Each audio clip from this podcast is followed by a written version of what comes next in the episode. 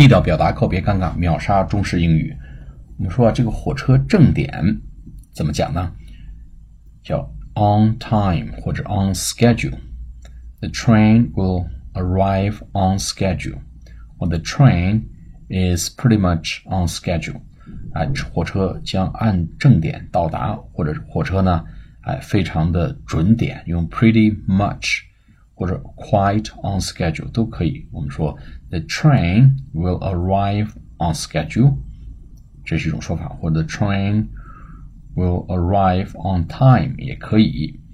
啊，我们说 the train will arrive to schedule 也可以这么说，on schedule 或者 to schedule，on time 啊都可以表达正点的意思啊。那么最贴切的说法呢，用 on schedule。